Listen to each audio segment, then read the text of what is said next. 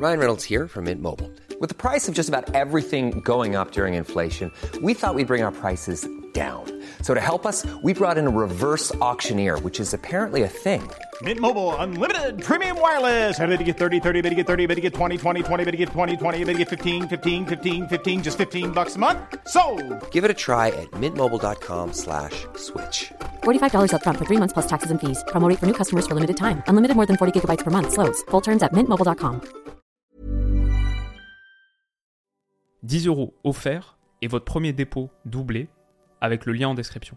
Les amis, bienvenue. J'espère que vous allez tous très bien, très très content de vous retrouver pour cette nouvelle vidéo et pour ma preview des quarts de finale de Ligue des Champions qui commence ce soir et qui amorce une fin de saison, la dernière ligne droite de cette fin de saison, qui va être très rapide et assez extraordinaire. Parce que dans un peu moins de deux mois, c'est déjà la finale de Ligue des Champions. Le 10 juin, finale de Ligue des Champions. Et surtout, moi je trouve que c'est une compétition qui prend longtemps à démarrer. Il y a cette phase de groupe euh, un peu interminable. Janvier, on n'a pas de match. Février, mars, deux mois pour faire les huitièmes de finale. Et là, ces quarts, ils se jouent sur deux semaines consécutives. Ça veut dire que ce soir, on commence avec City Bayern et Benfica Inter, mais mercredi prochain à minuit, c'est bon, c'est plié, on a déjà nos quatre demi-finalistes. Ça va être fou, ça va être génial, et toutes ces rencontres, elles seront analysées. Comme j'en parle depuis quelques jours sur la chaîne, dispositif spécial pour les deux prochaines semaines, toutes les rencontres analysées, une le soir, l'autre le lendemain avant midi. C'est ma petite promesse. Ce soir, on va faire City Bayern, mais demain avant midi, vous aurez aussi Benfica Inter et ainsi de suite chaque jour. Ça va être très très cool. J'ai hâte. Voilà, installez-vous confortablement, je vous parlerai de mes petits soucis euh, techniques qui ont conduit à ce que cette vidéo soit délayée dans quelques minutes, mais installez-vous bien et on va commencer tout de suite par Benfica Inter. C'est ce soir là, c'est dans quelques heures, dans 9 heures peut-être, au moment où vous regardez cette vidéo, quelques heures à peine, Benfica Inter, le choc à Lisbonne. Ce que je peux dire déjà c'est que parmi les 8 qualifiés, les 8 équipes encore en lice, l'Inter c'est peut-être celle qui arrive en souffrant le plus. Il reste sur 6 matchs consécutifs sans victoire. Défaite en début mars contre la Spezia qui était 17ème. Défaite contre la Juve, défaite contre la Fio.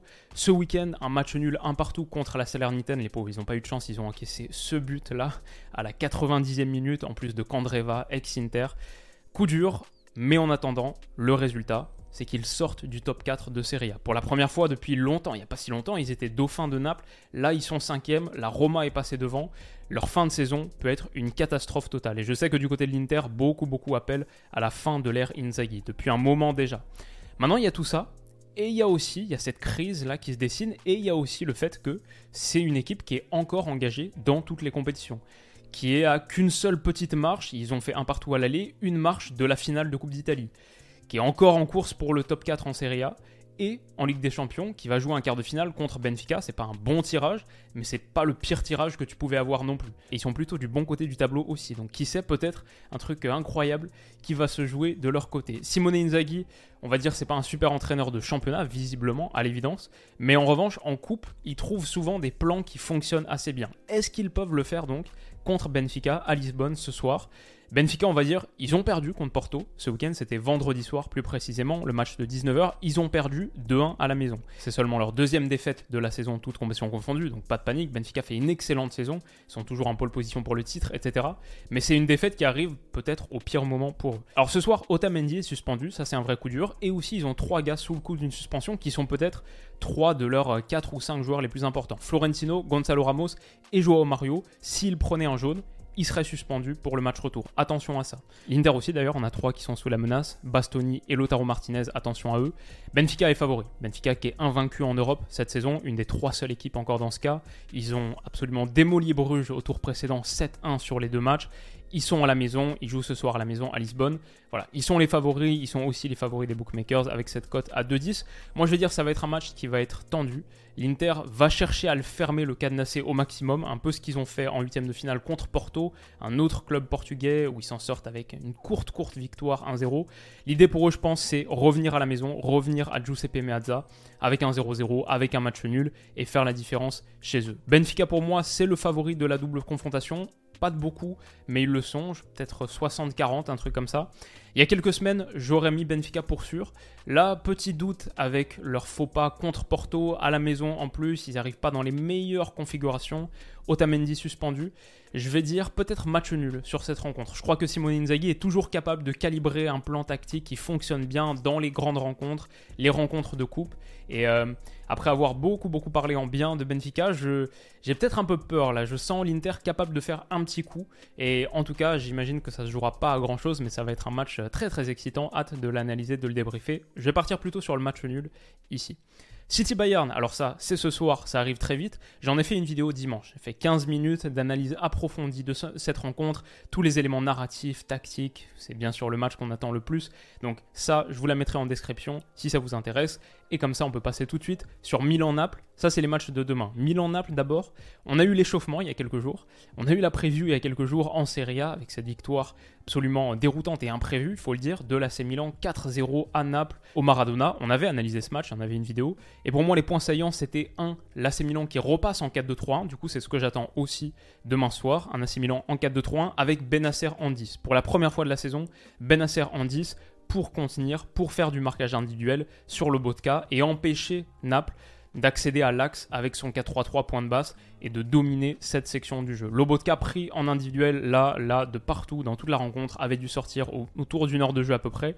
C'est un plan qui avait été parfaitement exécuté par Pioli et je m'attends à le voir reproduit. Parmi les autres points saillants, on va dire les très très grosses performances individuelles de Tonali qui avait été magique, Bon, de Brahim Diaz qui avait fait peut-être son meilleur match de sa carrière avec un maillot de l'AC Milan, peut-être le meilleur match de sa carrière tout court, il avait été énorme, même s'il avait dû sortir assez rapidement à cause d'une blessure autour de la 56e minute.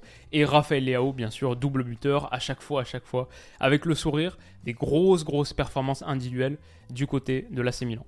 Peut-être le dernier point, le dernier point majeur de ce match, c'était l'absence de Victor Osimhen et la mauvaise nouvelle pour Naples, il sera aussi absent demain. C'est un vrai vrai problème pour eux. Il y avait Giovanni Simeone titularisé, j'en ai parlé un petit peu dans l'analyse. Pour moi, bon joueur, hein. dans l'absolu, bon joueur, mais apporte pas les mêmes choses, pas les mêmes qualités. Il avait fait plutôt un mauvais match, discret dans la participation au jeu pas très très bon à la finition sur les 15 premières minutes où il avait eu notamment une bonne occasion, voire deux.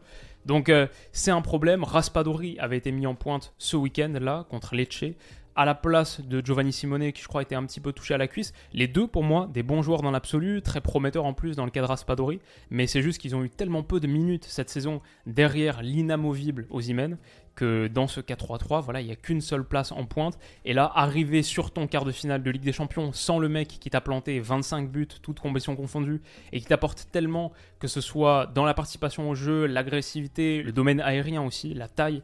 On a vu Naples à quel point ses centres étaient peu repris contre l'AC Milan en son absence. Voilà, c'est tellement tellement de choses qu'apporte Victor Osimhen que son absence c'est un gros gros problème. Bon, peut-être la bonne nouvelle pour Naples, c'est que Brahim Diaz, qui avait fait un excellent match comme on en a parlé, il est sorti sur blessure, il a joué quelques minutes ce week-end. Je m'attends à le voir titulaire demain soir, mais je pense pas qu'il sera à un super niveau, je pense pas qu'il pourra reproduire la même performance, déjà parce que c'est fondamentalement un joueur inconstant, alors si en plus physiquement il est un peu touché. Il n'y a pas de Pierre Calulu non plus qui a repris l'entraînement, qui pourrait être là pour le retour, mais il n'est pas là pour l'aller non plus. Donc voilà, beaucoup d'éléments, ça va être un super match, ça c'est une certitude, mais je vois pas du tout un match similaire à celui qu'on a vu et analysé l'autre jour. Je pense que Milan a fait le match parfait ce soir-là. Vraiment, il y avait des performances individuelles de très très haut calibre. Ils ont montré leurs armes aussi tactiquement. Maintenant, Spalletti sait plutôt à quoi s'attendre. Tout avait bien tourné pour eux et je ne les vois pas capables de reproduire cette performance. Je veux dire, Naples est prévenu aussi, et cette lourde défaite, elle est peut-être salutaire de ce point de vue-là. C'est vrai que Naples se déplace à Milan, mais sur les trois derniers déplacements au San Siro pour Naples, trois victoires sur la dernière saison, et le match de cette année-là, le match aller en Serie A, trois victoires sur les trois derniers déplacements à Milan pour Naples. Donc je vois pas Milan l'emporter sur cette rencontre. Sans Osimhen, je pense que Naples peut aussi manquer un petit peu de tranchant pour l'instant, malgré la large victoire de l'AC Milan il y a quelques jours, pour l'instant Naples est encore mon favori de la double confrontation, mais j'ai peur qu'il manque un petit peu de tranchant sur ce match aller. C'est pour ça que là aussi je pars plutôt sur le match nul. On va voir, ça va être hyper excitant, trop trop mais plutôt le match nul entre les deux cadres italiens, qui vont sans doute vouloir aussi euh, se préserver en vue du retour, pas trop se livrer, on peut imaginer un match, un petit peu de calcul peut-être. Euh, moi c'est plutôt ce que je sens sur ce match aller. Et enfin donc, on est sur Real Madrid-Chelsea qui se joue aussi demain soir à 21h. Real-Chelsea, c'est sans doute le match qu'on analysera tout de suite après le coup de sifflet final. C'est le repeat du quart de finale de l'année dernière qui avait été absolument incroyable. Si on peut avoir un scénario similaire dans un sens ou dans l'autre, euh, je signe à demain quel match c'était.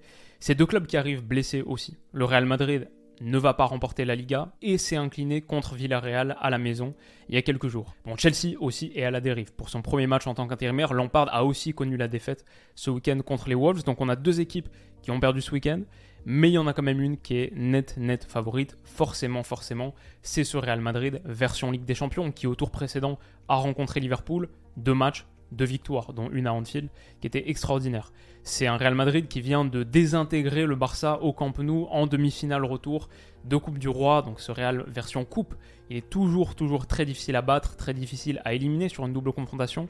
Cette vidéo, elle m'a coûté un strike malheureusement. Si vous la cherchez sur la chaîne, elle est plus disponible. C'est la mauvaise nouvelle que j'ai reçue hier. Une chaîne de télé euh, sud-coréenne Je pensais que les screenshots annotés, commentés, c'était un problème de copyright et que c'était un résumé du match, etc. Ils n'ont pas fait de distinction. Donc la vidéo est out. Premier strike sur la chaîne, celui de la Coupe du Monde avait été résolu, avait été supprimé. Donc euh, c'est un peu inquiétant, un peu badant, mais euh, on va voir. J'ai lancé quelques procédures de réclamation, etc. Je parle un petit peu à YouTube. On va voir ce que je peux faire. Mais, euh, mais voilà, si vous cherchez la vidéo, elle est plus en ligne pour ça et, et j'espère que ça va se régler. Mais en attendant, en attendant, cette victoire, ce succès montre aussi que le Real Madrid en plus demain à la maison, est le net favori de cet affrontement. Pour Chelsea, il y a une bonne nouvelle, une très bonne, à laquelle j'ai aussi consacré une vidéo, c'est bien sûr le retour d'Engolo Kanté. Une de mes vidéos préférées des dernières semaines, je l'ai mis euh, tout en haut de ma chaîne sur la page d'accueil. Si vous ne l'avez pas encore vu, vraiment je vous la conseille. Le retour d'Engolo Kanté, j'ai analysé sa rencontre contre Liverpool. Il est revenu tout de suite, après de longs, longs mois d'absence, 8-9 mois.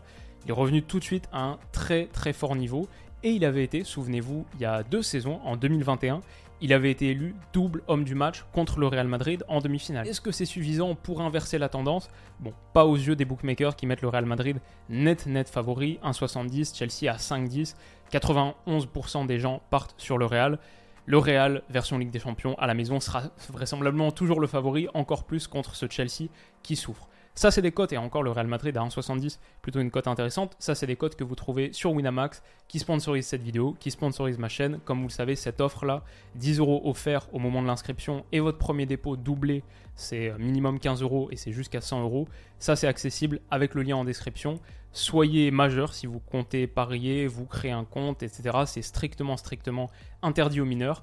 Mais si vous avez prévu de le faire, n'hésitez pas à le faire avec ce lien en description. Ça débloque l'offre de bienvenue et ça m'offre aussi une belle commission à chaque utilisation car c'est un lien affilié qui m'aide beaucoup. Vous la voyez ici, l'offre spéciale Winamax Willou, donc accessible avec le lien en description. Et donc, ce que je vois sur ce match, c'est que quand tu es Chelsea, quand tu es mentalement aussi instable, que la saison est aussi difficile, aller au Santiago Bernabéu pour faire un exploit, ça me semble extrêmement, extrêmement compliqué, surtout que le Real a tout le monde de dispo. Il manque Ferland Mendy seulement, il me semble. Mais sinon, tout le monde est là. Ils ont beaucoup, beaucoup de possibilités. Est-ce que Valverde sera aligné avec sa petite histoire récente? Ça aussi, ça reste à éclaircir. Mais le Real Madrid a beaucoup d'armes.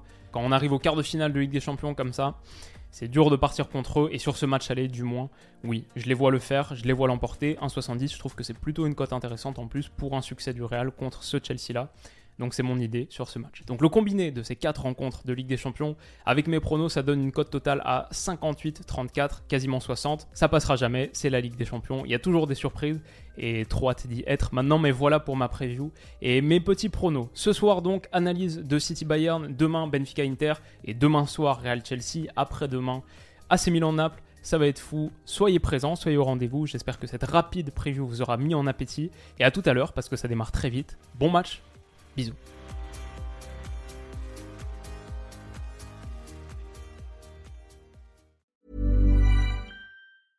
Selling a little or a lot? Shopify helps you do your thing however you cha-ching. Shopify is the global commerce platform that helps you sell at every stage of your business. From the launch your online shop stage to the first real life store stage, all the way to the did we just hit a million orders stage.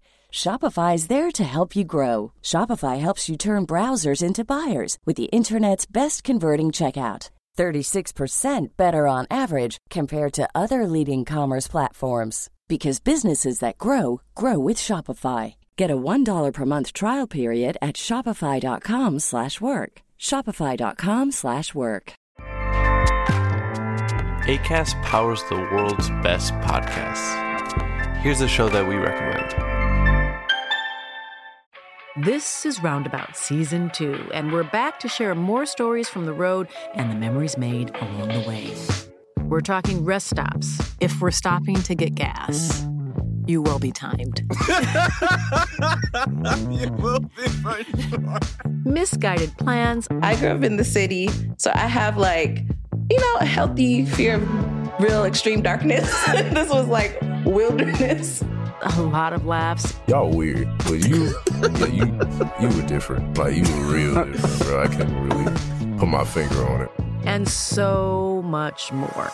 Just goes to show that unexpected yeah. things sometimes are the best when it comes to a road trip. Roundabout Season 2, presented by Nissan, is live now with new episodes rolling out every Thursday.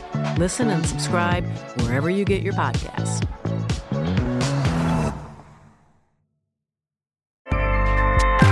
ACAST helps creators launch, grow, and monetize their podcasts everywhere.